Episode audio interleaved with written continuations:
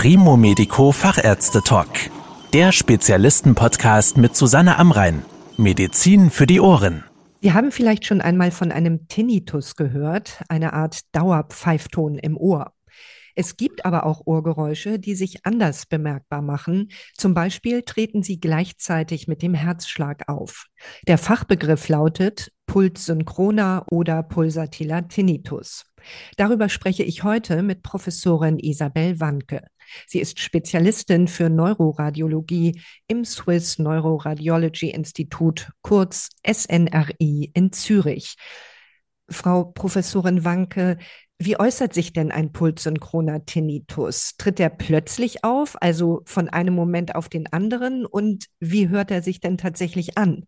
Ja, Sie haben es schon eingangs richtig beschrieben. Es gibt verschiedenartige Ohrgeräusche, den sogenannten Dauerpfeifton.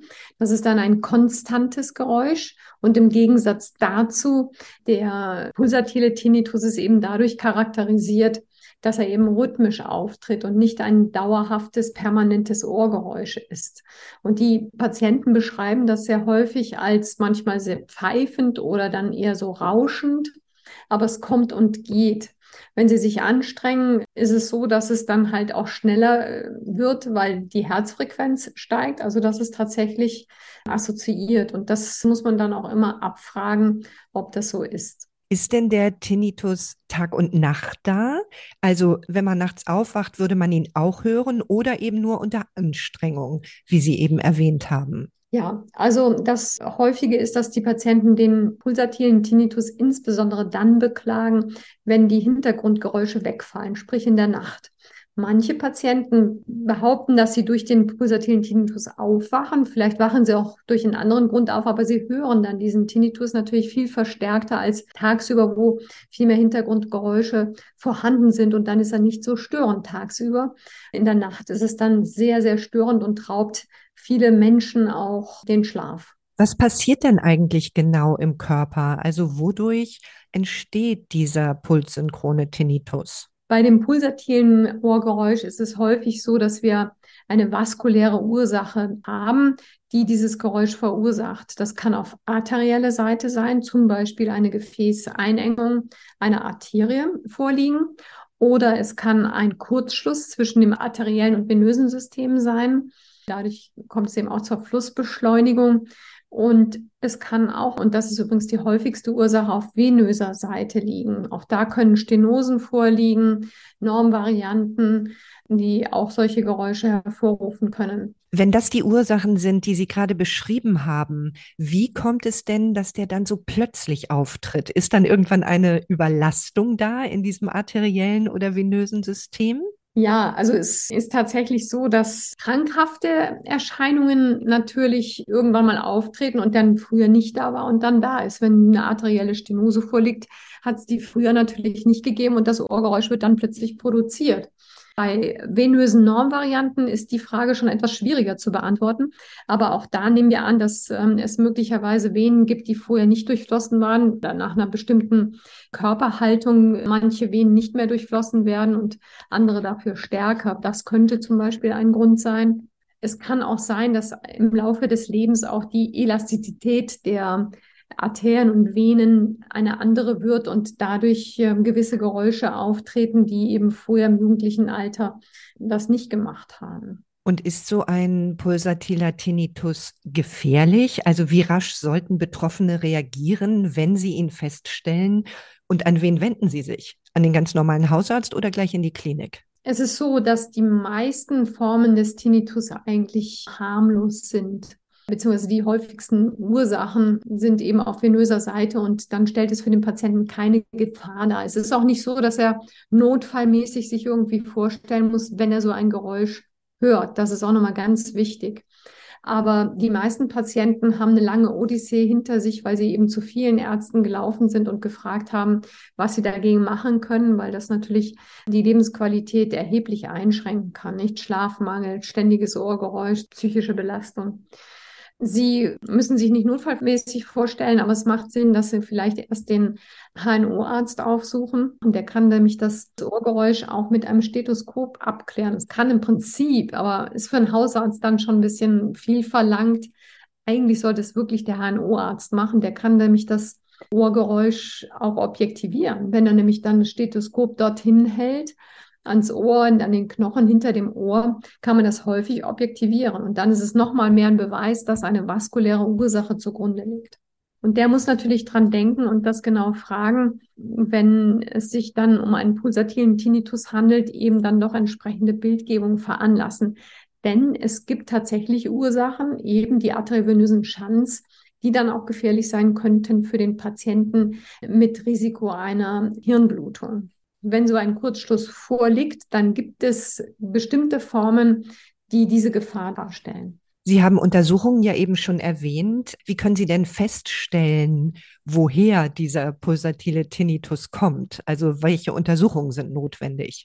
Ja, manchmal kann man es nicht hundertprozentig sagen, aber man hat dann einen ganz klaren Hinweis. Aber wir haben ein sehr umfassendes Protokoll mittels der Magnetresonanztomographie, kann man diese Fragestellung sehr gut abklären. Aus unserer Sicht sollte da unbedingt auch eine dynamische MR-Angiografie, also eine Gefäßdarstellung, gemacht werden, um die Arterien und Venen zu erfassen und zu evaluieren. Können Sie denn in den meisten Fällen die Ursache finden für den Tinnitus oder gibt es auch Befunde, die einfach unklar bleiben, woher er kommt? Also häufig finden wir es, wenn es insbesondere auf einer Seite vorkommt, der Patient so ein klassisches Symptom hat, wo er sagt, ja, es ist eigentlich immer da, es kann sich ein bisschen verstärken bei Anstrengungen, dann muss man eigentlich schon genau schauen und findet eigentlich schon meistens die Ursache, beziehungsweise kann sie dann eben mutmaßen, wenn sie auf venöser Seite liegt. Das kann man nicht immer hundertprozentig sagen, dass es wirklich daher kommt. Es gibt auch andere Ursachen, wie zum Beispiel Blutveränderungen, die Zusammensetzung des Blutes, wie zum Beispiel bei Anämie, kann einen pulsatilen Tinnitus hervorrufen. Das sind auch äh, Möglichkeiten. Es gibt auch eine intrakranielle Druckerhöhung, obwohl das letztendlich auch wieder auf die venösen Gefäße Einfluss hat, die auch einen Tinnitus hervorrufen können. Ja, aber es gibt auch mal Fälle, wo wir dann eine wirklich ganz klare Ursache definieren können. Bleiben wir mal bei den Fällen, wo Sie das können, also bei venösen Ursachen oder eben bei solchen Kurzschlüssen.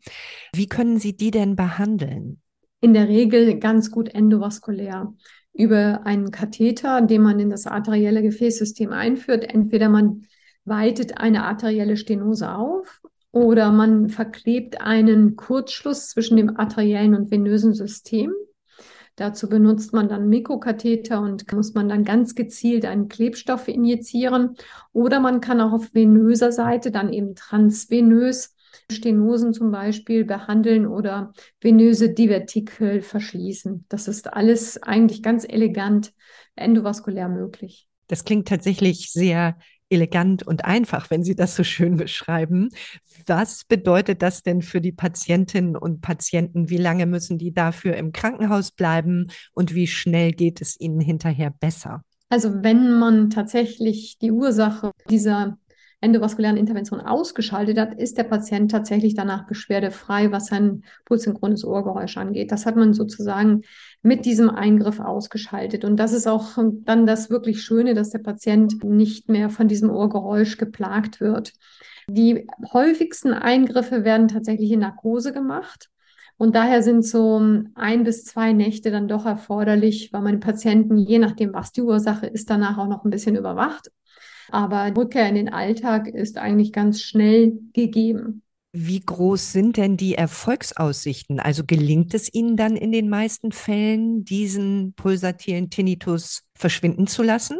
Ja, das kriegt man eigentlich in der Regel hin. Mit dieser Kathetermethode haben wir da sehr hohe Erfolgsaussichten, eben Stenosen zu behandeln. In der Regel ist uns das möglich, die meisten dieser Ursachen zu behandeln, so dass eben auch der Tinnitus verschwindet. Es sind manchmal komplexe Fälle, ja, aber auch die muss man vielleicht dann mal in mehreren Sitzungen oder mehr als einer Sitzung dann behandeln, aber das ist eher selten der Fall. Das wäre jetzt auch meine letzte Frage. Wie groß ist denn das Risiko, dass so ein pulssynchroner Tinnitus nochmal auftritt? Auch das ist abhängig davon, was letztendlich die Ursache war. Arterielle Stenosen, die man zum Beispiel durch eine Dilatation, also eine Aufweitung und dann mit Stent vielleicht behandelt, können natürlich wiederkehren. Ist Gott sei Dank sehr selten, aber nicht ausgeschlossen. Die arteriovenösen Kurzschlüsse sind eigentlich dann permanent verschlossen. Wenn sich nochmal eine neue Fistel bildet, dann ist es in der Regel an einer anderen Lokalisation oder man hat tatsächlich den Fistelpunkt nicht richtig getroffen. Das gibt es natürlich mal, aber das ist auch ein sehr seltener Umstand, dass eine venöse Problematik dann wiederkehrt, wenn man sie mal behandelt hat und identifiziert hat. Auch extrem selten. Habe ich jetzt noch nicht erlebt, aber kann man sich vorstellen.